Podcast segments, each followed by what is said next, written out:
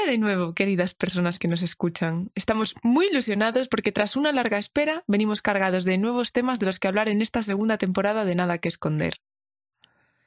Por cierto, gracias por seguir ahí. Nada que esconder. No es paranoia si es verdad. Espacio sobre privacidad y soberanía digital.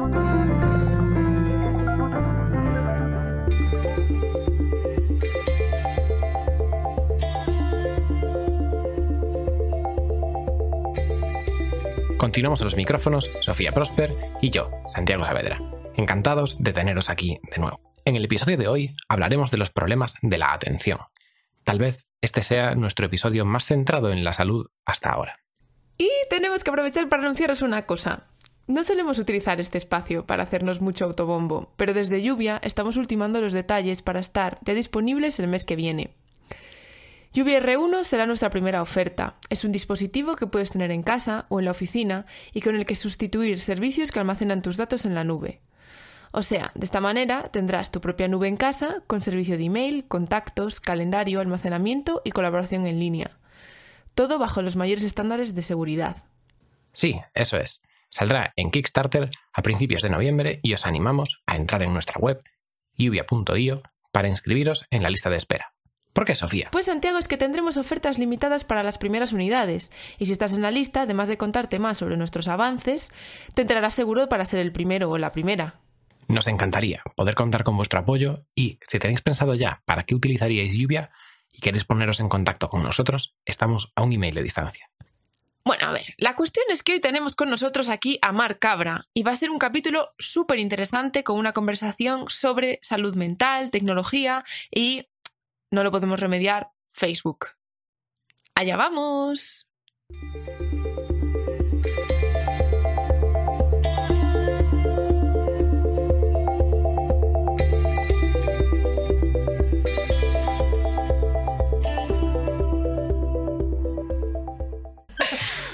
Bueno, voy a empezar. A ver, yo estoy súper emocionada porque es creo que la, de las primeras veces en el, en el podcast que grabamos físicamente con la persona. O sea, creo que lo hicimos con Carlos Fernández Barbudo y, el resto, hasta ahora no habíamos podido grabar en persona. Y a ver, ver las caras es muy emocionante. Bueno, estamos con Mar Cabra, que se va a presentar ella. Y bueno, también con Santiago aquí a los, a, los controles. Nada, Mar, dale ahí, preséntate un poco. Bueno, pues me llamo Mar Cabra, eh, que es mi nombre real, el DNI, que parece... Sea Goat. sí, yo siempre cuando, cuando estoy en el extranjero digo que soy Sea Goat, que se traduce como Mar Cabra literalmente en inglés, y así se acuerdan de mi nombre. Es que ese es mi truco de networking, eh, que me ayuda siempre a que me, se acuerden de mí. Pero bueno, más allá de este truco eh, y de que también mi nombre se traduce en emoticonos, es, Verdad, es verdad, es verdad. más allá de tener esos privilegios, pues, pues bueno, soy una madrileña de 38 años que profesionalmente eh, me he dedicado la mayor parte de mi carrera a ser periodista y he llegado, se supone que a lo más alto del periodismo, que es a mm. ganar un Pulitzer. Es como el Oscar del periodismo, mm. para, por si alguien no sabe lo que es un Pulitzer. Y, y, mm, lo gané por, por, formar parte de un equipo eh, del Consorcio Internacional de Periodistas de Investigación y los medios asociados que desvelamos los papeles de Panamá. Pero claro, a mí no me gusta que se nos mida solo por nuestros logros profesionales, porque muchas veces tenemos como muy vanagloriados los, logros profesionales cuando realmente el éxito no es eso. Y mi, caso es un gran ejemplo. Yo llegué a lo más alto profesionalmente, pero era muy infeliz eh, personalmente y hubo un momento en el que tuve que parar y poco después de ganar el Pulitzer, pues dejé mi trabajo y mi carrera como periodista de investigación y de datos porque me había quemado, tenía el síndrome del trabajador quemado y demasiado estrés durante demasiado tiempo básicamente tuvo efecto sobre mi sistema nervioso, estaba agotada física y mentalmente, paré de eso hace cuatro años y en estos últimos cuatro años lo que he estado primero es recuperándome y luego dándome cuenta de que donde yo verdaderamente puedo aportar es ayudando a la gente, a las organizaciones y a la sociedad a tener una relación más saludable con la tecnología, lo que se llama bienestar digital. Y de eso creo que vamos a hablar un poco. De hecho, bueno, no, no lo he dicho antes, pero Mari y yo llevamos todo el fin de semana juntas porque nos han invitado a un seminario de Sócrates del Instituto Aspen, que ha sido una maravilla. Y, mm, y nada, Santiago se ha venido hasta aquí, hasta la granja de San Ildefonso, a la de Segovia, y estamos grabando. Y precisamente de eso de bienestar digital y su conexión con las últimas noticias que han ocurrido es de lo que vamos a hablar. Luego hay una, una, cuestión respecto a Facebook, que estaría bien no, no, tener que hablar de Facebook, pero vamos a tener que hacerlo. Pero bueno, eh, ¿crees, Marc, que mm, os afecta más al periodismo, a los periodistas, el asunto del bienestar digital? Los periodistas tenemos que estar, o creemos que tenemos que estar todo el rato conectados, es parte de nuestra profesión. Y eso significa que si para la gran mayoría de la población la tecnología es un elemento estresor que nos estresa, para los periodistas mucho más, porque esta cultura de estar conectados siempre pues nos lleva a tener muchísimo más estrés generado por la tecnología. Y sobre todo lo que hay es una cultura muy tóxica alrededor de la falta de desconexión y falta de espacios de recarga. Con lo cual, esta es la respuesta larga para decirte, las profesiones que creen que tienen que estar conectados todo el rato tienen una gran necesidad de bienestar digital, entre ellos los periodistas, sí. Y esto ocurre, entre otras cosas, mm, eh, pregunto, por, porque las noticias no descansan tampoco. ¿O, no? ¿O tiene algo que ver? Porque eh, al final el periodismo, aunque sea un, aunque sea un trabajo que, puedas más o menos tener un horario, también eh, de repente ocurren cosas. Sí, yo, la verdad es que múltiples factores por los que el periodista tiene que estar más conectado que otras profesiones. Y que las noticias ocurren en cualquier momento. Es, decía una, una persona de los cursos que doy, eh, que doy cursos de gestión de estrés y bienestar digital para periodistas en una iniciativa que hemos fundado que se llama The Self Investigation, la autoinvestigación. Y decía una compañera periodista de América Latina, decía, claro, es que tú rezas porque la gente se muera de lunes a viernes, pero no siempre es así, ¿no? y a ser posible, pero no siempre es así. Entonces, el periodismo, y más en estos momentos de pandemia, en los que hemos tenido que hacer un sobreesfuerzo y, y los periodistas eran eh, respondedores de primera línea también, como lo han sido los sanitarios, con lo cual no puedes elegir cuándo estar disponible en principio. Pero sí que es verdad que los medios de comunicación tienen que hacer un esfuerzo para tener culturas laborales que no sean tóxicas y cuidar de sus periodistas igual que cuidan de la innovación, igual que cuidan de que su CMS y de que su página web esté bien optimizada. Y yo creo que ese es el cambio que tenemos que dar, ¿no? Dejar de pensar en el futuro del periodismo solo alrededor de qué innovación tecnológica puedo tener y empezar a pensar que no hay futuro sostenible del periodismo si no cuidamos de la salud de los periodistas. Hablando de noticias, voy a poneros aquí eh, un trocito de unas declaraciones cuanto menos chocantes. A ver, yo creo que la gente que está interesada en general por la tecnología estará como súper puestísima en esto, pero os lo voy a poner, vamos a escuchar un, nada, es un trocito y, y a ver qué os parece.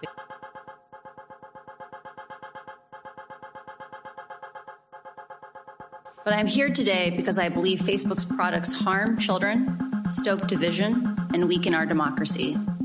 The company's leadership knows how to make Facebook and Instagram safer, but won't make the necessary changes because they have put their astronomical profits before people. Congressional action is needed. They won't solve this crisis without your help.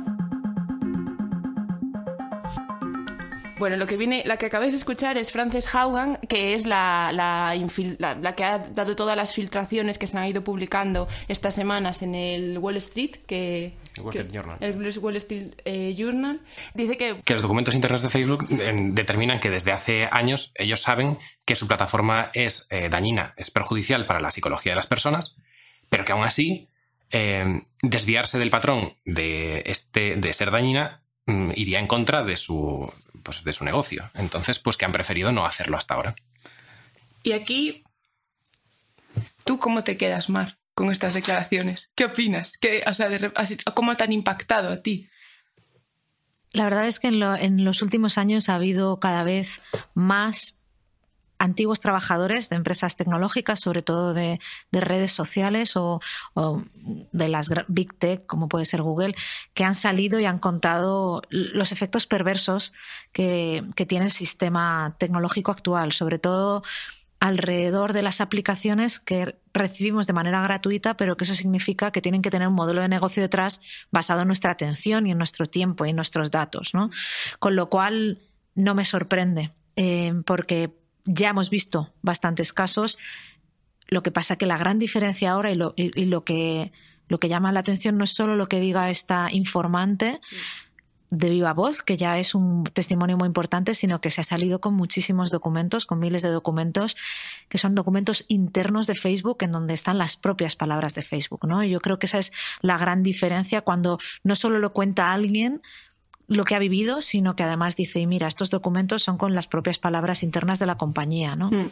Claro que la clave es que no solo eh, lo ha dicho alguien internamente, sino que esto está reflejado en documentos internos sobre los que se podían hacer cosas, ¿no? Sí, de, hecho, Alex Stamos, que era el, antiguo jefe de seguridad de Facebook, ha dicho que lo que, lo que llama la atención de esto no es las, investigaciones, que está bien que las llevaran a cabo. Es que yo creo que esto es muy importante tenerlo en cuenta, que está bien que hayan llevado a cabo investigaciones para saber cómo funciona su plataforma. El problema es la decisión eh, de liderazgo de pasar olímpicamente de estos informes. Tampoco si es olímpicamente, ¿no? Y eso, y eso tenemos que tener en cuenta que no tenemos todos los documentos internos de Facebook y tampoco sabemos todas las fuerzas eh, que se movían eh, dentro de Facebook en, esos momentos. Pero y, que también una cosa son los documentos y otra cosa es lo que se haya llevado a cabo en las reuniones presenciales de, liderazgo de lo que haya ocurrido con esos documentos. Es posible lo que dices tú, ¿no? que que sí que haya habido algún interés en hacer cosas, pero no sabemos qué ha pasado. Sí, o sea, que por eso creo que siempre que, eh, habiendo trabajado con filtraciones durante mucho tiempo, ¿no? Trabajé sobre todo en filtraciones alrededor del mundo de los paraísos fiscales, siempre tenemos que entender que, que la realidad que vemos a través de los documentos es una realidad parcial. Ahora, cuando tienes muchos documentos que hablan de lo mismo, empiezas a ver un patrón y entonces es ahí donde sí que puedes em, empezar a, a, ver que hay algo más sistémico. Lo que pasa que ahora mismo, y yo creo que ese es lo que está eh, el, punto de la cuestión, ¿no? Que además están en bolsa, con lo cual se deben a sus inversores, como es Facebook, y, eh, y que realmente su objetivo es tener el máximo negocio posible. Una vez que tienes la atención de la gente, la única manera de hacer, hay un número limitado de personas en el mundo, una vez que tienes a la gente, lo, único que tienes que hacer es mantenerles en tu plataforma el mayor tiempo posible. ¿Qué hacemos ahora? cuando vemos que los algoritmos de recomendación, que esa es la, pregunta sobre la mesa, llevan a la gente a cuestiones que les afecta su salud mental, que les afecta a la polarización y que está generando más extremismo en un ambiente político que ya está bastante crispado, ¿no? Eso es estamos creando entonces una plataforma que está intentando generar mayor negocio y a la vez creando una sociedad peor. Entonces, ¿cómo, cómo lidiamos con eso? ¿no? Y, y, esa es la gran pregunta, ¿no? ¿Cómo podemos regular o qué es lo que podemos hacer para que las grandes compañías tecnológicas, con tal de maximizar su negocio, se carguen a la sociedad o no? Mejor dicho, ¿cómo hacemos para que no se la carguen? ¿no? Y eso es lo que está en, debate aquí y realmente es un debate que lleva ya como gotita a gotita cayendo y esto es como el bombazo sobre la mesa porque, pues yo que sé, alguna de las cifras que tenía aquí, ¿no? Eh, Facebook se dio cuenta de que aquí pone el 32% de, los, de las adolescentes decían que se mm. sentían mal cuando eh, sobre sus cuerpos, sobre su estado físico, sobre todo cuando miraban Instagram, ¿no? Entonces, ¿es este el tipo de sociedad que queremos crear? Y sobre todo, si lo sabes, ¿qué es lo que tienes que hacer? Pero el problema es que, como son corporaciones, no sabemos lo que pasa en ellas. Mm. Y, también la otra duda que hay en Facebook es, Facebook no es solo Facebook, es Facebook, Instagram, WhatsApp. Mm. Entonces... Facebook Workplace, que hablaremos luego de él, que yo lo acabo de descubrir, no conocía eso. Y la parte de realidad virtual de Oculus. Oculus, sí. Claro, entonces, entonces está convirtiendo en todo un universo que es más grande que cualquier país. Entonces, hemos establecido en el sistema democrático que los países tienen sus leyes y tienen eh, pues el sistema eh, judicial pero ¿qué pasa cuando una corporación se convierte en algo más grande que un país y que toca a muchos países? ¿Y qué tipo de accountability, de rendición de cuentas tiene? Pues esta es la pregunta que estamos teniendo ahora y lo que demuestran estos documentos es, si no vemos lo que hay dentro, puede pasar cualquier cosa. Han puesto una, una cabeza de turco, no sé ni, ni cómo llamarla, Mónica Vicker, que lo que la, como a defender que las, todas estas declaraciones, todos estos documentos no son exactamente así. Vamos, es lo que tiene que hacer Facebook, o sea, defenderse de alguna manera, ¿no? Y, a ella le preguntan, pero... Podían hacer dos cosas, podían o bien decir que no es de esta manera o bien eh, own it, o sea, decir si es verdad, estamos trabajando en ello y... Sí, pues no, no, lo que hacen es negarlo, negarle, o sea, como una cosa como un poco oscura y de hecho ella dice, no, pero eh, la mayoría de las adolescentes se sienten bien en la plataforma, es buena para ellos. Y dices, claro, pero un 32% a nivel global, con la cuota de mercado que tiene Facebook, ¿cuántas mujeres jóvenes estarán sufriendo problemas de salud mental por culpa de, Facebook? Sobre todo, yo creo que la pregunta que nos tenemos que hacer y que de hecho llevamos dos días haciéndonosla mm. en el seminario de Aspen es qué tipo de futuro queremos crear. Y eso es lo que yo creo que está ahora aquí en, el debate. y, yo creo que podemos mirar a Facebook y apuntar el dedo a Facebook en, en, algunas cuestiones, seguro. Y a la vez también a mí me gustaría pensar justamente lo que, lo que decía la informante, ¿no? No, no tenemos que pensar en alguien malo que está ahí detrás diciendo, ji, voy a hacer el mal en el mundo. No es así, es que la tecnología va tan rápido que muchas veces te das cuenta de lo que ocurre a posteriori cuando ya has causado mucho daño. Y ese es el problema, ¿no? Tenemos unas, pero no solo es Facebook, o sea, hoy es Facebook, pero podemos ver, por ejemplo, hablar de cómo YouTube, que tiene la mayor parte del tráfico móvil, también genera extremismo alrededor de, de su algoritmo de recomendación de vídeos y esto está también demostrado y ha habido varios casos. Entonces, realmente aquí la duda es, ¿cómo hacemos para crear un espacio tecnológico con compañías muy grandes que tienen mucho poder que no las supervisa nadie? ¿Cómo los podemos supervisar? ¿Cómo podemos ver lo que pasa? para que no se convierta en el lejano oeste y ocurra cualquier cosa. Y además, ¿cómo hacemos para que compañías cuyo objetivo es conseguir dinero también cuiden de la salud de las personas? Hemos estado acostumbrados a que los gobiernos cuidaban de los ciudadanos. Algunos mejor, otros peor, con muchas críticas, pero siempre, gobierno. Pero, siempre, pero, ese es un poco el objetivo, ¿no? Hmm. Eh, y te están las pensiones, están los sistemas, el sistema de salud, pero no tenemos algo equivalente ¿no? en, este mundo tan global. Y esa es la, la gran pregunta. Entonces, yo creo que tenemos que tomar esto como un ejemplo de hacia dónde vamos y como una hoja de ruta por supuesto, para pedir reformas en Facebook y para, pero sobre todo para pedir más, como más supervisión. ¿Y qué tipo de supervisión podemos hacer? ¿La solución es establecer leyes o normativas? Pues el problema es que como las leyes van tan tarde, pues eh, si nos ponemos a regular ahora eh, y aplican en dos o tres años, pues en dos o tres años estamos ya en otro escenario, ¿no? Entonces, realmente yo creo que estamos en un momento histórico y que la clave es esta. Y podemos mirar a Facebook, podemos decir, oye, Facebook, puedes hacer cosas con Instagram, puedes hacer cosas, por supuesto, pero es más la pregunta amplia. Y de todas maneras, por ir, no me quiero, es que estoy, a lo mejor estoy como muy filosófica, porque llevamos dos días hablamos, hablando del futuro de la tecnología y la sociedad. Pero mira, a mí me, gusta el The Social Dilemma, el documental del dilema de las redes sociales ha supuesto, eh, eh, que es un, es un documental bajo mi punto de vista bastante parcial, entonces hay que entender... Un, poquito populista, ¿no? Bueno, me ha resultado a mí. Bueno, pero, eh, necesario para que o sea, porque llega a audiencias que de otra manera sería imposible llegar, porque está en Netflix, básicamente. Está en Netflix, ahora está en YouTube, de hecho, gratuitamente, ah, hasta, finales, hasta finales de octubre. Sí. Ah, pues eso, interesante. Sí, se puede, se puede ver de manera gratuita hasta finales de mes. Y, y realmente lo que ha hecho es expandir para que este tema se ha conocido por más gente, ¿no? Mm. De hecho, se convirtió en uno de los documentales más vistos de la historia de Netflix. ¿Ah, sí? Sí. Entonces... Bueno, claro, es que cuando es un documental que, la, que propio Netflix es quien lo produce, pues también te lo puede anunciar todo lo que quiera. Entonces, es lógico que acabe siendo... Bueno, y porque yo creo que le ha resonado a mucha gente. Mucha gente ha sido un despertar para muchas personas. Pues una de las cosas que me parece que han hecho muy interesantes es generar comunidad alrededor de todas las personas que querían ver el documental y luego querían hacer algo, ¿no? Y mandan, entonces, por ejemplo, tenían sus propios kits para que tú hicieras un visionado con tus amigos y luego tuvieras puntos de debate, por ejemplo. Y también dentro de lo que, de lo que hacen, pues ahora han mandado una serie de, de soluciones que, que, animan a la gente. ¿Quieres hacer algo? ¿Ves lo de Facebook Files y te, te llama? Y entonces, alguna, quiero leeros algunas de, de las recomendaciones, ¿no? Decían aquí en un correo hace un par de días, ¿no? Decían, hay, hay un problema y es que básicamente la gente comparte muchísimo la información y se hace viral y a veces te llegan cosas que no están ni contrastadas ni nada. Entonces, pues, por ejemplo, decía, haz clic aquí para pedir a Facebook que limite el compartir a dos niveles por post, ¿no?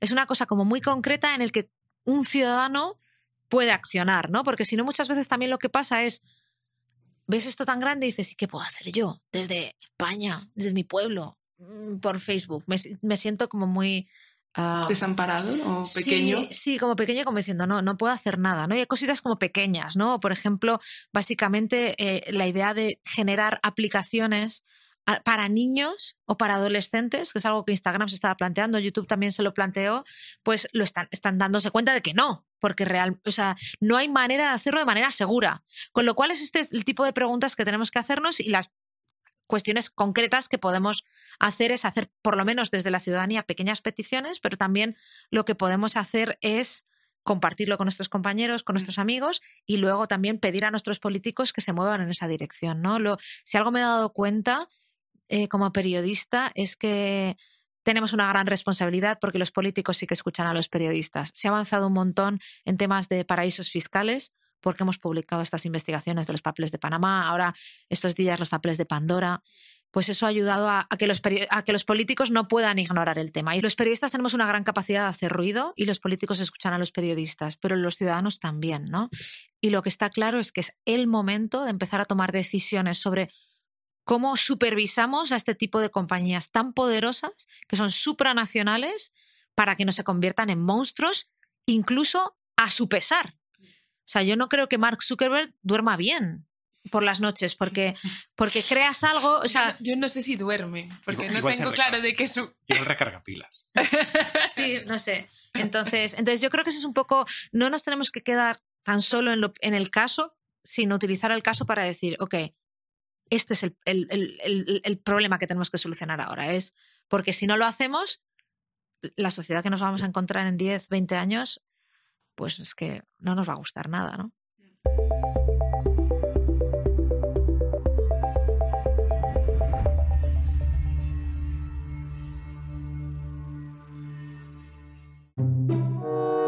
Era espantoso. Todas las mañanas perdía muchísimo tiempo en escoger el look ideal para este tiempo cambiante, ¿sabes? O sea, con el cambio climático nunca sabes si coger la Pamela para rayos o un paraguas al salir de casa. Pero ahora he descubierto el invento de la era. El desupreno. Desnupreno. Desnupreno. Nadie te para. Ni con frenos. Desnupreno es un neopreno que se adapta a las condiciones climatológicas cambiantes de nuestros días. ¿Que hace calor? Pues sentirás que vas desnudo. ¿Que llueve? Pues como si llevaras un impermeable. ¿Que te cae un rayo? Pues transmite la electricidad hacia el suelo y no te quemas ni las pestañas. Lo encontrarás en las mejores boutiques. A mí me gustaría tomar así como, a lo mejor es un poco de perogrullo explicarlo, pero a lo mejor nos escuchan padres que tienen hijos adolescentes y les interesa saber por qué exactamente Instagram afecta a la salud mental de las adolescentes. O sea, que es, o sea, a lo mejor parece como muy sencillo explicar esto, pero ¿por, ¿por, qué? ¿Por qué te...? Ya no, es que, bueno, antes del por qué ya están los datos en sí mismos, que es, y comentabas más lo de Social Dilemma, allí ya se mostraba que ha habido un incremento de suicidio, de suicidio adolescentes y de intentos de suicidio por parte de eh, niñas adolescentes en base a los años en los que Facebook se ha popularizado para. Bueno, Facebook no, eh, Instagram se ha popularizado. Entonces, cierta correlación ya hay, pero el por qué ahora es el. Sí, o sea, yo busco como una respuesta de qué, qué, o sea, qué ve una mujer joven, una adolescente, o también es el 14% de, de, chicos, pero bueno, que es mucho menos exagerado. O sea, ¿qué, ¿qué ve en Instagram? ¿Qué le ocurre cuando entra? Yo creo que hay que dar todavía un paso más atrás, que es que entendamos cómo funcionan las redes sociales y cómo hacen negocio las redes sociales, ¿no? Entonces, el objetivo es que tú pases el mayor tiempo posible dentro de esa aplicación, que se puede, puede ser YouTube, puede ser Instagram, puede ser Facebook o puede ser TikTok, porque en base a que tú pases más tiempo, tú puedes consumir más anuncios y además saben más de ti, pero no de ti, sino de tu perfil de persona y luego esos datos pueden ser vendidos o usados para hacer un montón de otras acciones comerciales, ¿no? Con lo cual, importante Objetivo, mantenerte el mayor tiempo posible dentro de la aplicación. Para hacer eso hay muchísimo diseño persuasivo para mantenerte allí. Entonces, cosas como tan pequeñitas como ¿por qué la burbuja roja de la notificación? ¿no? Pues porque está determinado en diseño que el rojo capta la atención, ¿no? Hay muchísimo conocimiento alrededor de cómo se diseñan las redes sociales que está basado en lo que hemos aprendido de cómo funcionan los casinos, cómo eh, funcionan los adictos al juego, cómo podemos generar un espacio, que lo llaman los expertos en, juego, lo llaman la zona, que es una zona en los casinos. Hay veces hay gente que pues está en la máquina de tragaperras y se pasa horas y horas y horas allí. Pues eso es porque se ha generado un diseño en el que tú tienes una serie de incentivos y te, quedas así como una burbuja, ¿no? Te aísla del resto de, cosas que ocurren en el mundo. Completamente aislado. Luego, otra cuestión, tenemos que entender que nuestro cerebro se vuelve un poco loco cuando tiene refuerzo intermitente o recompensa intermitente. Entonces, esto hace muchísimos años, a finales de los 60, eh, Skinner, que es alguien que, ha salido mucho en estudios de psicología, a lo mejor os suena, pues hizo eh, varios experimentos. Uno de los experimentos que hizo fue con animales y les ponía en una jaula para ver para comer. Y entonces cuando el animal hacía clic en un, en un botoncito y recibía comida y esa recompensa, ese refuerzo, siempre era estable. Estable, eso es. Doy en el botoncito, recibo comida, pues entonces solo daban el botoncito cuando tenía hambre. Cuando tenía hambre. Pero entonces cambió el experimento y dijo, a veces das en el botoncito y recibes comida, a veces das en el botoncito y no recibes comida. ¿Qué pasaba? Pues que entonces pulsaba todo el rato porque no sabes cuándo, cuándo vas a recibir. Y esto no sé si os suena, pero es un comportamiento muy parecido al comportamiento que tenemos con las redes sociales. Entonces, nuestro cerebro ante el refuerzo intermitente se engancha más, ¿no? Entonces, tenemos que conocer muy bien cómo funcionan y cómo están diseñadas todas estas aplicaciones para entender que cuando nos metemos en Facebook y desaparece una hora, no es que seamos tontos, que un poco también, sino que realmente estamos cayendo en técnicas de neurociencia, técnicas de psicología que saben cómo funciona el cerebro humano. Y encima le añades que hay un algoritmo detrás que aprende de lo que te gusta y te da lo que te gusta. Entonces estás luchando contra una inteligencia artificial. Imposible. Entonces, encima de eso, si lo que ves es nocivo para ti o te hace cuestionarte, o solo te. Lo que pasa muchas veces en las redes sociales como Instagram, solo posteamos lo positivo, ¿no? Todos tenemos unas vidas fantásticas, pues entonces te crees sobre todo cuando eres adolescente, que todavía no tienes el cerebro desarrollado, me estás formando tu criterio, pues te crees que el mundo es así y que tú no eres como, lo, como el mundo y que no tiene sentido que estés en él. Mm. Sí, de hecho lo hablábamos este fin de semana, ¿no? Que, que Marillo, que al final es como cuando te metes en Instagram o en Facebook, yo en particular en Facebook no, no me meto, eh, pero si te metes en Instagram y quieres salir, es como luchar, no es que luches contra la aplicación, estás luchando contra tu propio cerebro. O sea, es, terrible. Y lo que decías, de, o sea, al final lo que la, respuesta que estábamos buscando es esa, es qué le pasa a estas mujeres. Eh, entran en, en la aplicación y ven un montón de ideales inalcanzables que les hacen cuestionarse continuamente ellas mismas. Pero a ver, es que para empezar, si las técnicas que utilizan las redes sociales, como bien dices, Mar, son las mm, relacionadas con el juego y el azar, y esto no estaba tan... O sea, yo creo que lo, que sí que ha avanzado es la capacidad de que ahora lo sabemos un poco más... Eh, está más extendido socialmente, ¿no? Pero que antes el juego ya estaba prohibido a menores de 18 años por alguna razón. No es... O sea, no es, eh, banal, no es solo por el dinero que te juegas, es porque lo que te estás jugando es tu salud mental. Y por eso me parece que, al igual de importante que es ahora mismo poner sobre la mesa esta pregunta de cómo regulamos o cómo supervisamos a las grandes tecnológicas, la otra pregunta que nos podemos hacer como individuos es qué relación queremos tener con la tecnología. Porque es un elemento que ha entrado en nuestras vidas y nos hemos adaptado a él, pues como ha pasado en la pandemia, ¿no? Mucha gente se ha lanzado a teletrabajar y lo hemos hecho como hemos podido. Y mucha gente lo ha hecho bien. Pero ¿qué pasa? Que creemos que lo hemos hecho bien, pero no sabemos los efectos que está teniendo sobre nuestra salud, los efectos que está teniendo sobre nuestra salud física y mental, ¿no? Entonces, es el momento, por la pandemia y por el momento tecnologizado que vivimos, de decir, uy, este es un elemento más en mi vida, ¿cómo quiero relacionarme con este elemento, ¿no? ¿Cómo, quiero pasar mi tiempo para ser yo dueña de mi tiempo y de mi atención? ¿Qué, estrategias tenemos para tener una relación más sana con la tecnología? Y sobre todo también si quieres entrar también en el ámbito laboral. Sí, a mí es que lo del ámbito laboral me preocupa muchísimo y también me parece fundamental que hablemos de los adolescentes y, y, de cómo protegemos a los niños y a los adolescentes porque sus cerebros no están del todo desarrollados, ¿no?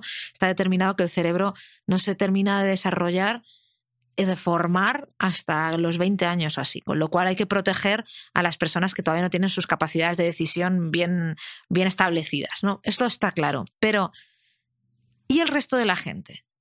Nos pasamos la mayor parte de nuestra vida trabajando. Y sin embargo, pensamos que el bienestar es algo que tenemos que dejar para el tiempo de ocio, para el tiempo fuera del trabajo. No tiene ningún sentido. No tiene ningún sentido que vivamos estresados la mayor parte de nuestra vida y que luego, ah, sí, creo que si el fin de semana me voy a hacer una rutita por el campo de dos horas, se me va a pasar todo, ¿no? Con lo cual, eh, a mí me parece que hay mucho que hablar mucho del tema laboral también. Es por eso que es donde me centro, tanto en The Self Investigation, que es la iniciativa para periodistas, como haciendo consultoría y formaciones a empresas y a, individuos, ¿no? Entonces, ¿cuál es la clave? Pues la clave es cómo llegamos a ese punto en el que nos hacemos esta pregunta de qué relación quiero tener con la tecnología. Pero esto es como muy amplio y me dices, oye, Mar, yo qué sé, ¿qué, hago? Me siento en mi salón el domingo y digo, ¿y cómo me quiero relacionar con la tecnología? Esto no vale así, ¿no? Entonces, yo siempre, yo siempre digo, em, empieza observándote, empieza observando tu vida, pensando, ¿qué herramienta es la que más utilizo, donde más uso, paso tiempo? Para la mayoría de las personas, suele ser el correo electrónico. Pasamos entre un tercio y la mitad de nuestra jornada laboral mirando el correo electrónico. Pero también puede ser WhatsApp. WhatsApp también es una, herramienta que yo utilizo un montón, eh, o cualquier mensaje, herramienta de mensajería, pero en mi caso es WhatsApp, ¿no? Vale. ¿Cómo la estás utilizando para que se convierta en un ladrón de tiempo? Es decir, para que tú a veces entres y de repente desaparezca el tiempo y no sabes qué ha pasado, es como que te lo roba el tiempo. Y tienes que observar qué es lo que haces. Entonces, con el correo electrónico, vamos a coger el ejemplo. ¿Cómo el, correo electrónico, que es una herramienta fantástica para muchas cosas, se convierte en un ladrón de tiempo? Pues porque lo solemos tener abierto todo el rato. Entonces, claro, cualquiera que nos mande un correo electrónico capta nuestra atención. Entonces, la siguiente pregunta es, ¿por qué estoy dejando que el correo electrónico se convierta en un ladrón de tiempo? Pues normalmente es, va, pues porque creo que es todo muy urgente, porque creo que mis jefes tienen, les tengo que responder enseguida, o porque pero también a lo mejor hay algo interno de, pues porque cuando veo el correo electrónico minimizo mi ansiedad, por ejemplo, cuando estoy ante, ante una tarea compleja, que también pasa. Esa soy yo. Y luego, y luego la siguiente pregunta que te tienes que hacer entonces, Sofía, es, ¿qué pequeño cambio crees que puedes hacer para relacionarte de manera más saludable con el correo electrónico? si uno de los problemas es que lo tienes abierto todo el rato y entonces eso te facilita el que tú te evadas con el correo electrónico, te sugeriría que lo tengas cerrado. Lo tienes cerrado y lo revisas en bloque, en lo que en inglés se llama batch checking. Y lo revisas en bloques, en, tandas, y entonces a lo mejor lo revisas al principio del día, a mitad del día, al final del día. O los periodistas que me dicen, ¡Uh!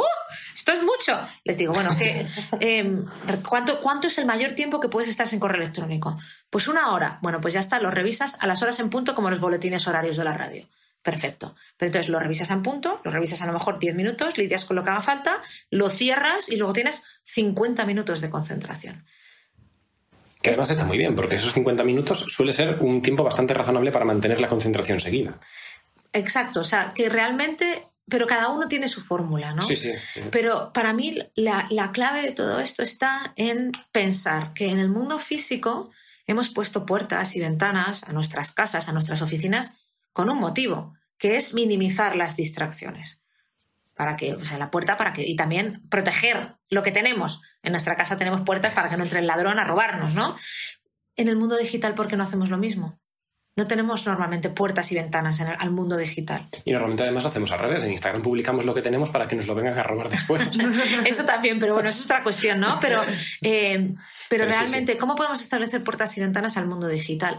Pero no para para no estar conectados con la tecnología. Yo soy la primera que utilizo la tecnología en mi día a día. Yo trabajo, yo vivo en Almería y trabajo con el resto del mundo. Necesito la tecnología para trabajar. Pero, ¿qué puerta y qué ventana le pongo para poder dominar mi tiempo y mi atención siempre que pueda y que no, no me distraigan más de lo, de lo que yo quiero? Y además, no solo para eso, sino también para proteger mi recarga energética. Es decir, está demostrado que cuanto más estímulos tenemos y sobre todo más distracciones, por ejemplo, tecnológicas, ¿no? Estamos escribiendo y tenemos un WhatsApp y luego eh, una notificación de Facebook y luego un correo y no sé qué. Tras 20 minutos de distracciones e interrupciones empezamos a tener estrés y frustración. Lo que sí que demuestra la ciencia hoy en día es que cuanto más estrés tengamos, más, posible, más posibilidades hay de que tengamos problemas de salud física y mental. ¿no? Demasiado estrés durante demasiado tiempo es malo. Entonces, no, no nos estamos haciendo un favor mm, generándonos estrés todo el rato. Entonces, tenemos que ir viendo cómo minimizamos el tener tanto estímulo, porque nos está friendo el, el, sistema nervioso. Y, o sea, mm, claro, mi, mi, mm, mi duda aquí es si porque tú en el entorno laboral lo puedes controlar, pero por ejemplo, el. Bueno, no sé si puedes o no, porque tú, por ejemplo, eh, Sofía, eres mi mis notificaciones de correo electrónico. Yo no veo el correo electrónico. Normalmente yo me entero porque Sofía me dice, nos ha llegado un correo electrónico. Claro, entonces tú, aunque cierres el correo electrónico. Yo el correo electrónico lo miro una vez al día o dos, como mucho. Pero sí que tienes abierta la conversación conmigo continuamente. Eh, claro, porque supongo que son cosas importantes, pero a veces es una notificación de correo. sí, o sea, a mí me pasa que no. O sea, llega un punto que no distingo la, importancia de, los estímulos a los que tengo que atender. es que no es la importancia, es la urgencia, que es diferente. Porque a veces hay cosas que son importantes pero no son urgentes y hay cosas que son urgentes pero no son importantes. Y ninguna de las dos hay que responderlas ya. Claro, bueno, ese es, ese, es, ese es, el debate de la gestión de tiempo de toda la vida, ¿no? De hecho, hay una matriz, que es la matriz de Eisenhower, que ayuda a determinar cómo hay mm. diferencias entre lo urgente y lo importante. Mm. Y que, esto es de lo que estaba hablando yo, por si alguien no lo ha sí, sí. pues si alguien quiere profundizar, eh, tiene, hay mucha ciencia alrededor de lo que comentaba. Eh, entonces, pero ahora lo que tenemos que hacer es adaptar esto al mundo tecnológico, ¿no? Entonces, vamos a hablar de ti. Genial. Me pongo de conejillo de indias. ¿cuál, es, o sea, ¿qué es lo que te cuesta? O sea, me, por ejemplo, tengo siempre el email abierto, entonces cualquier email es como, uff, estrés, tengo que contestar ya, o sea, así. Luego el Telegram abierto, porque es lo, yo lo que uso para trabajar, y luego un listado en papel de todas las cosas que tengo que hacer, que nunca soy capaz de hacerlas todas porque me han distraído todo lo anterior. Entonces, luego acaba el día, he contestado a 80 emails que me han llegado, pero yo miro mi lista de tareas y no he conseguido acabar ni la mitad porque es todo entretenida en otras cosas. Y entonces me genera una frustración y un estrés, además de que, mm, en particular ahora, estamos con el lanzamiento de lluvia. Y claro, eh, trabajo muchas horas al día y me creo que el otro día justo lo hablábamos tú y yo, Mar. Me creo que porque más horas voy a trabajar, más trabajo saco. Y es mentira. Llega un momento que llegan las 11 de la noche, llevo todo el día trabajando y no he sacado ni la mitad de las tareas que quería sacar adelante. Entonces, cansancio de estar todo el día sentada en el ordenador y una tremenda frustración que, terrible. Bueno, varias cosas. Aquí has comentado un montón. Vamos a ver cómo vamos, cómo se dice, unpacking, ¿no? Como desencadenando un poco, eh, ¿cómo se dice? Eh, bueno, abriendo un poco a los melones que has ido lanzando. Creo que una de las cuestiones que es importante entender y que a mí me costó muchísimo entender, yo trabajaba 16 horas al día con los papeles de Panamá y así, pues eso, me quemé. Obvio. Es, es importante entender que somos seres humanos y no somos superhéroes y que tenemos un cuerpo mm. y que nuestro cuerpo es el único que nos aguanta y, que nos sigue durante toda la vida. No podemos cambiarlo. Mm. Podemos cambiar de coche, pero de cuerpo, bueno, puedes hacer mejoras estéticas, pero de cuerpo no podemos cambiar. Entonces, tenemos que cuidar de nuestra herramienta, ¿no? Muchas veces cuidamos más de la batería de nuestro teléfono móvil que de nuestra propia batería interna. Si tu móvil te dice 3%, dices, ¡Uh! Que me quedo sin batería. Dios mío, qué terrible, ¿no? Incluso vas con el cable en el baño y esas cosas en plan, con el cable en el bar, por favor, cárgame esto, ¿no? Mm. Pero no hacemos esto eh, con nuestros propios cuerpos. A veces estamos súper agotados, pero decimos, no, pues que todavía me queda un poco más de este informe, yo puedo, yo puedo, yo puedo. Entonces, es importante como objetivo último que aprendamos a cuidar de nuestra batería interna más que de nuestra, la batería de nuestro teléfono móvil. Esto como principio, pero entendiendo que, somos que tenemos un cuerpo y solo un cuerpo que hay que cuidar para toda la vida, hay que entender cómo funciona el cuerpo. ¿no? Y, el sistema nervioso tiene dos partes. Una parte que es, vamos a llamarlo, el sistema de la alerta, y otra parte que es el sistema de la calma. El sistema de la alerta se nos despierta automáticamente cada vez que hay una amenaza tradicionalmente típico, el león en la sabana que viene, ¿qué haces ante el león? Pues o luchas contra el león o huyes, ¿no? Este, esta, esta cuestión que se llama de, la lucha o la huida, ¿no? Y cualquiera de las dos cosas requieren un montón de endorfinas y de. Claro, requiere mucha energía y por eso, ¿qué pasa cuando estás en alerta? Que el cuerpo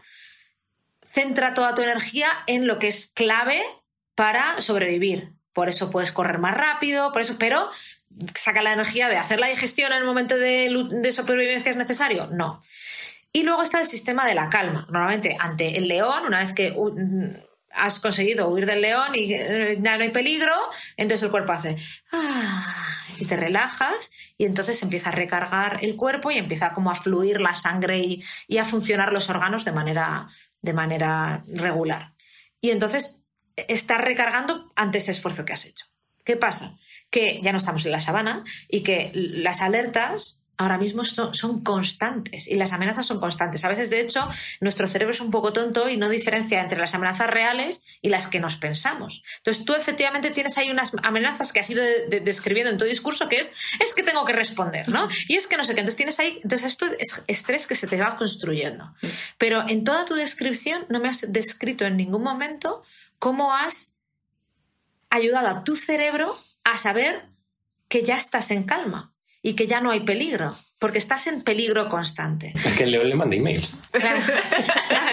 efectivamente, nosotros le llamamos, eh, mi compañera Aldara Martitegui en los cursos dice, son leoncitos, o ositos, a veces dice ositos, pero vamos, que entonces la, la cuestión es lo que yo creo que es importante que tú entiendas, o a mí por lo menos me ayudó mucho a entender, que cuando tienes el sistema de la alerta muy activado, tienes que, de manera proactiva y lo más que puedas, activar el sistema de la calma.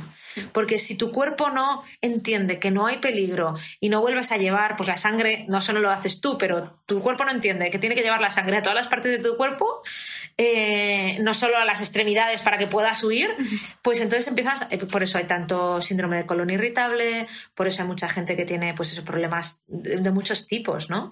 Yo, yo perdí un ovario, estoy casi segura relacionado con el estrés, yo tuve problemas de tiroides asociados con el estrés, con lo cual hay, consecuencias, hay gente que tiene ataques al corazón. Estoy dando una explicación un poco larga, pero porque yo creo que, bueno, por lo menos para mí es clave entender que es incorrecto este pensamiento que tú ya has adelantado, que es cuanto más trabaje, más productivo voy a ser. No, nuestro cuerpo no funciona así.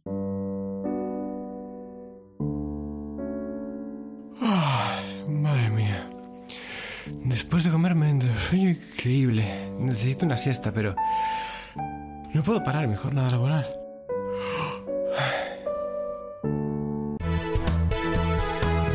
Pero Mike, ¿no has probado las Bubble Naps? ¿Las Bubble Naps? Claro, Mike. Con las Bubble Naps tomarás una siesta de un minuto que te hará sentir recuperado y listo para seguir trabajando el resto del día. Bubble Naps. Disponible en supermercados Intelmazón. Entonces, ahora lo que estamos empezando a ver con estudios es el valor de la pausa. Entonces, por ejemplo, Microsoft hicieron un estudio hace unos meses poniendo eh, sensores en el cerebro a 14 personas y les pusieron cuatro reuniones de media hora en un experimento, todas pegadas, y en otro experimento con pausas de 10 minutos, la misma cantidad de trabajo. Cuando las reuniones estaban pegadas, videoconferencias, ¿vale? Estaban pegadas, estresadísimos. El cerebro mostraba un montón de niveles de estrés. Ante la misma cantidad de trabajo, si hacían pausas entre una y otra, no tenían estrés. Y había muchísima más eficiencia, muchísimo más engagement, muchísimo más compromiso. Entonces, tenemos que empezar a aprender que si queremos ser más productivos, tenemos que parar de vez en cuando. Entonces, esto como de teoría que te doy. Además, yo te preguntaría, ¿realmente necesitas responder inmediatamente? No, no, además lo curioso es que a veces ni siquiera respondo inmediatamente, simplemente lo leo, me genera estrés de tengo que responder y se me va acumulando ahí y a, lo mejor contesto dos días después, o sea, imagínate, pero tengo la carga mental de ese email que no lo puedo responder en el momento porque a lo mejor no será no tengo la respuesta, vamos, lo que sea, pero tengo la carga de mental durante dos días. O sea, ese, ese... Claro, pues, pues entonces, si realmente no hay una urgencia en tu trabajo, la cuestión es que no lo sabes, porque hasta que no has leído el email no sabes si es algo que es inmediato no. Bueno, pero yo la pregunta es, ¿vosotros os dedicáis a... sus cirujanos? Eh, ¿Os dedicáis a la última hora? O las cosas normalmente, por muy urgentes que sean, pueden esperar, no sé, ¿cuánto puede esperar algo urgente en vuestro trabajo? Una hora, dos horas pueden esperar. venga, dos horas. Vamos, o una hora. Pues te digo lo mismo que he dicho antes, a lo que le digo a los periodistas. Pues revisa el correo en punto. Es como tú. Además, ayuda al cerebro, ayuda al cerebro a saber para no sentir agobio, saber cuándo lo vas a revisar, ¿no? Entonces tú dices, oye, pues a las, horas en, a las horas en punto, como el que se pone el boletín de la radio, ¿sabes? Reviso el correo electrónico y lo voy a revisar y en cuanto termine la revisión, lo cierro. A veces la revisión será 10 minutos, a veces la revisión será media hora, depende. Si hay algo urgente que tienes que... Pero, bueno, pues a cada hora en punto revisas el correo y después de esos 10 minutos, pues el resto es concentración. Mm. Y en algunos momentos también puedes eh, hacer esos periodos más largos. O, por ejemplo, yo hay, veces que reviso el correo de Pascuas a Ramos, pues pongo una autorrespuesta que digo, oye, no estoy revisando el correo con frecuencia. Si necesitas algo, este es mi teléfono móvil. Establecer un canal para lo urgente, ¿no? Esta idea que hablábamos antes de lo urgente y lo importante, se puede aplicar también a la tecnología. ¿Qué canal establecemos para lo urgente?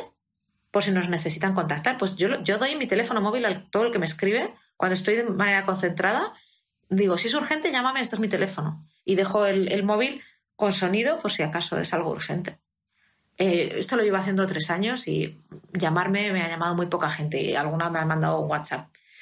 Esto que digo de la revisión también se puede hacer con el WhatsApp. Entonces, por lo menos eso te va ayudando a tener tiempos de foco, se llaman tiempos de foco, de trabajo profundo, en los que sí que puedes sacar ciertas cosas. Yo igual, cuando me pongo a escribir artículos, escribo una vez cada dos semanas en el Confidencial, en un blog que se llama Tecnosaludables, porque va sobre hábitos tecnosaludables. Pues, oye, eh, cuando me, me pongo a escribir es que necesito concentración pues es que digo, pues en las próximas dos horas, además es que me pongo una alarma, porque si no me entra, me entra el agobio, claro, digo, ay, voy a revisar, digo, entonces no, una sola alarma. Entonces, claro, requiere entrenamiento, es que esto es entrenamiento, porque la mente del ser humano es, lo llaman los budistas, me encanta, es la mente mono, que es una mente que está pues como el mono saltando de árbol en árbol y, y ¿qué tenemos que darle? Tenemos que darle algo para concentrarse o algo. Entonces, yo lo que hago es y esto se puede entrenar con la atención. Por eso la meditación ayuda mucho a entrenar la atención. Pero no estoy diciendo que hagamos meditación. Lo que estoy diciendo es, puedes decir, yo me pongo y digo, dos horas, hasta que no me suene la alarma, no puedo hacer nada. Y eso sí, tengo muchísimos internal triggers, ¿no? Muchísimos disparadores internos que me dicen, digo, no, no, es que me, he comprometido conmigo misma, es que las dos, dos próximas horas no lo voy a hacer. Porque creo que es importante que entendamos que las distracciones no solo vienen de fuera, sino que vienen de dentro. Y muchas veces, pues lo que hablábamos antes, ¿no? Sientes que, tienes que mirar algo, pero es algo que, lo sientes tú y que es una cosa que te inventas, ¿no? Entonces, es importante entrenar el, no, el no estar en esta cultura de la gratificación o la respuesta constante, porque eso es lo que nos genera también agobio, ansiedad muchas veces. Claro, si se me ocurre algo, lo voy a mirar, en lugar de eso, pues eh, tener un, eh, una estimulación externa mm, predecible que digas, no, voy a delegar en lo predecible el cuándo voy a hacer esto. Exacto. Esta es la manera, lo has dicho, que seguro que los que sean desarrolladores la entenderán porque, porque es la manera como eh, de explicarlo. Es que en, eh, esto es algo que, además en, a nivel...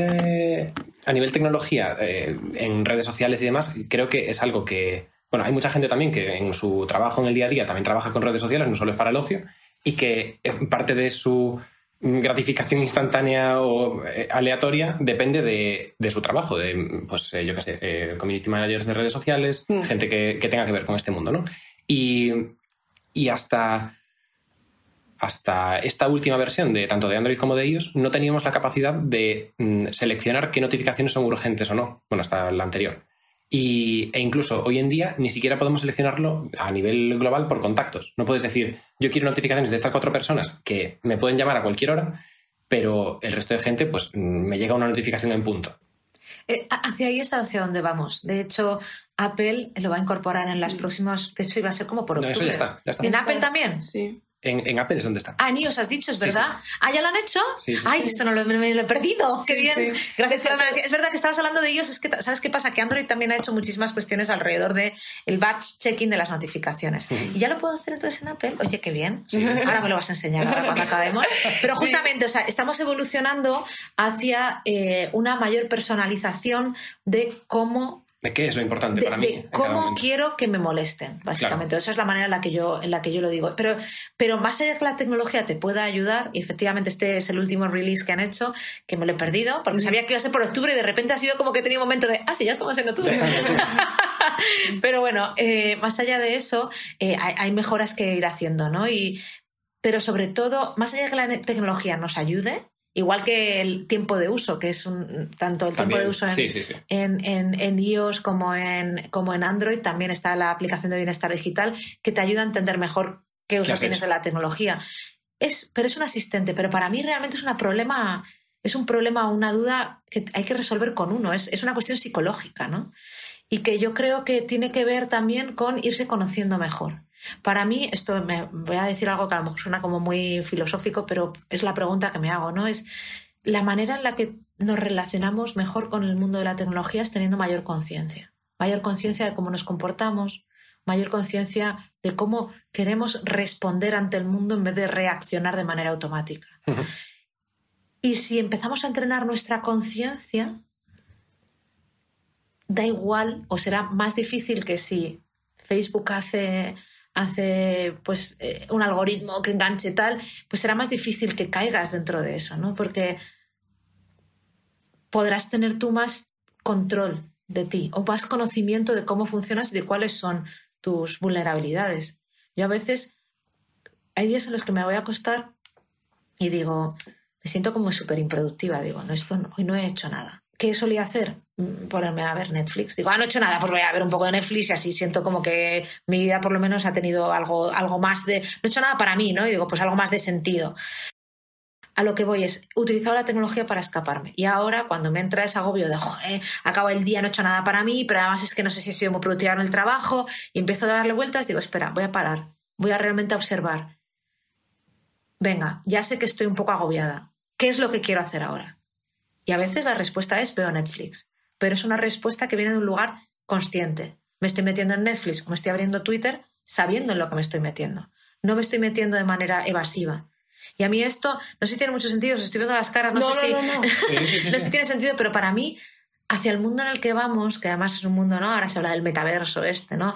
Y es un mundo en el que cada vez hay más, va a haber más realidad virtual a través de la cual nos podremos escapar, es fundamental que nos conozcamos Mm. y que conozcamos cómo funcionamos para conscientemente decidir cómo queremos comportarnos eh, en, en el mundo y cómo queremos re- responder al mundo. Mm. Porque ahora yo me vado con Twitter, pero ¿y cuando yo me pueda poner unas gafas de realidad virtual y pueda poner a un chico guapísimo con el que tener una cita y entonces me, me explico por poner un ejemplo así de algo guay que podría hacer la realidad virtual pero pero o, o yo qué sé o tener una conversación con alguien pues hay que realmente conocerse mucho para saber que eso es lo que realmente quiero hacer en ese momento y no que no estoy evadiendo, porque si no nos vamos a convertir en una sociedad evas- evasora, evasiva, en la que nos vamos a perder nuestra humanidad. No sé, esto es- me preocupa Sí, sí. últimamente. Este es un problema que yo creo que viene de, de los dos lados. Que por un lado, nosotros como humanos somos muy fáciles de engañar eh, con, eh, bueno, con técnicas de neurociencia que, que se están estudiando. Entonces tenemos que ver cómo ser autoconscientes de ello y tratar de no caer en, esto. Y estoy muy de acuerdo con que es, al final es, la- es el último bastión que tenemos, el, de nosotros mismos darnos cuenta. Pero también lo que decíamos al principio, de que, de que toda esta tecnología necesita también un oversight para que para que no llegue a, ser tan perjudicial como, como puede serlo. Yo creo que, eh, no sé qué opinas, pero que el hecho de que las notificaciones eh, más seleccionables no hayan llegado hasta ahora también es producto de que era interesante que mm, mirásemos el móvil todo lo que pudiésemos, porque ahí estaba también el negocio de, de quienes nos lo venden y nos lo ofrecen. Tal cual.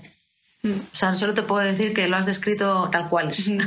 Eh, pero sí que es verdad que cuando tú empiezas a entender que el bienestar es un valor central que tienes que incorporar a tu empresa, por ejemplo, o a tu servicio, como en este caso Apple está empezando a entender, pues es algo que te diferencia de los demás, ¿no? Claro. Eh, y yo creo que en una cultura en la que estamos yendo cada vez más a la importancia de los valores, ¿no? La importancia de la sostenibilidad dentro de las empresas, pues en estas ideas que tenemos también hablamos del cambio climático, del medio ambiente, también tenemos que tener en cuenta que la sostenibilidad de la raza humana pasa por incorporar el bienestar como uno de esos valores. También que como, eh, como hoy en día lo, Apple y Google se diferencian lo suficiente como para que sus negocios no sean basados en lo mismo, tenemos la ventaja nosotros como consumidores de que a Apple le da igual en qué inviertas tu tiempo dentro del dispositivo mientras hayas comprado el suyo. Entonces, ellos sí pueden, eh, o sea, si ellos eh, incorporan tecnología para, para, mejorar tu bienestar, Google se verá más obligada a hacerlo también, cuando el modelo de Google es distinto y ahí sí que se basa más en el engagement. Sí, yo no, no creo en que la carga tenga que estar en el individuo. Ahora, también creo en que los individuos podemos hacer cuestiones para exigir una mejor tecnología y una un, mejor futuro alrededor de las cosas grandes que hay en la economía que, mm. que, no, que, que, nos afectan y entre medias seguir trabajando nuestra conciencia. Yo, yo creo que es fundamental entender que no hay una solución, sino que la solución viene desde diferentes lugares. Y yo creo que con esto, no sé si quieres hacer alguna recomendación de algún libro o algo, Mar, eh, pero creo que con esto nos ha quedado como muy redondito, ¿no? Sí. Que podemos cerrar. Ya, tenemos, ya, eh, re, tenemos ya recopilado el, la parte de, del blog del, del Confidencial. Eh, También estás en Odiseia. Sí, he, he cofundado un observatorio del impacto social y ético de la inteligencia artificial porque es importantísimo entender que los algoritmos que desarrollamos también tienen que, tenemos que, tienen que ser responsables. ¿no? Entonces, ¿cómo generar una inteligencia artificial responsable en España? odiseia.org es la página web eh, por si queréis saber más. Vale, genial. Vale. Pues y, muchas gracias, Mar. Si quieres decir sí, algo para no, finalizar. Muchísimas gracias a, a vosotros por la conversación, súper interesante. Espero que a los que nos estéis escuchando también os haya parecido interesante. Yo querría decir que se pueden hacer muchas cosas y hemos hablado de algunas soluciones, pero mi recomendación para quien nos esté escuchando es que empiece su autoinvestigación. Muchas veces las mejores respuestas que yo he encontrado sobre mí para mejorar mi vida pasan por mirarme a mí misma, ¿no? Y es por eso que esta self-investigation, esta autoinvestigación, la recomiendo, la recomiendo y es por ahí por donde se puede empezar. Y es dedicar un tiempo a pensar y esa reflexión con esas preguntas que hemos hecho así como con, con Sofía de ¿y esto ¿cómo quiero tener una relación más saludable con la tecnología? ¿Cómo quiero no perder el contacto con las personas a mi alrededor y tener conversaciones y conexiones más profundas que no se vean interferidas por la tecnología? Y esas son preguntas que nos podemos empezar a hacer ya y que por ahí yo creo que podemos empezar un camino de conciencia que va a venir muy bien a la raza humana. Mm. Gracias, Mar. Muchísimas gracias. y nada, cerramos aquí. Eso. ¡Bien!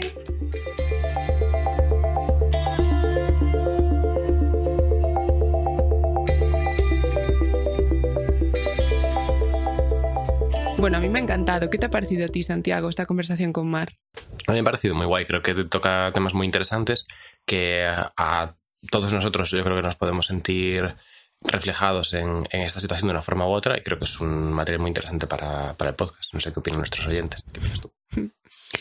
Pues a mí me parece que todos podemos resonar con lo que ha dicho. De hecho, la parte de la investigación consciente del, del ser, ¿no? De, de, del uno mismo, me ha gustado mucho. Me ha gustado mucho cuando ha explicado que, que más decía, pues ponéis caras raras, pero no para nada. Cuando ha dicho que ella cuando se metía en la cama por inercia entraba en Netflix, me, me ha gustado mucho lo de investigar y, y ver si esta decisión es una decisión consciente o una decisión por costumbre, ¿no? Creo que son completamente diferentes, aunque al final la decisión sea la misma.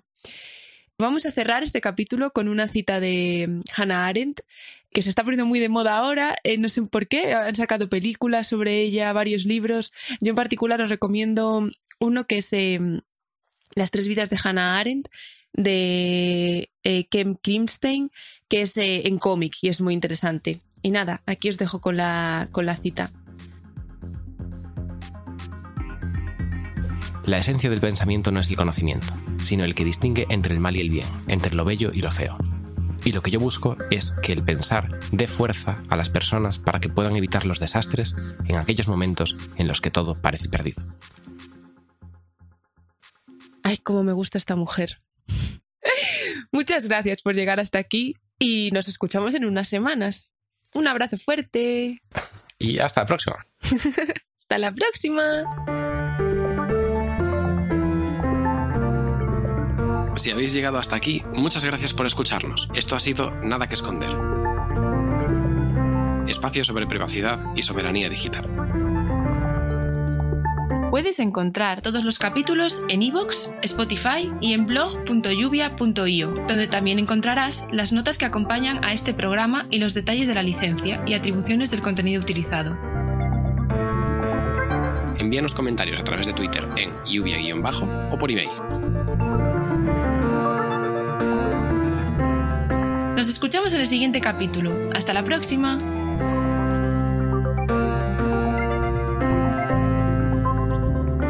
Hasta la próxima. La mala memoria que tiene Marcabra. Pero, Mike, ¿no has probado las Bubble Wraps? Bueno, un poco demasiado. Venga, Es igual, son cocaína. cocaína. Claro. Ah, yo pensaba que iba por ahí.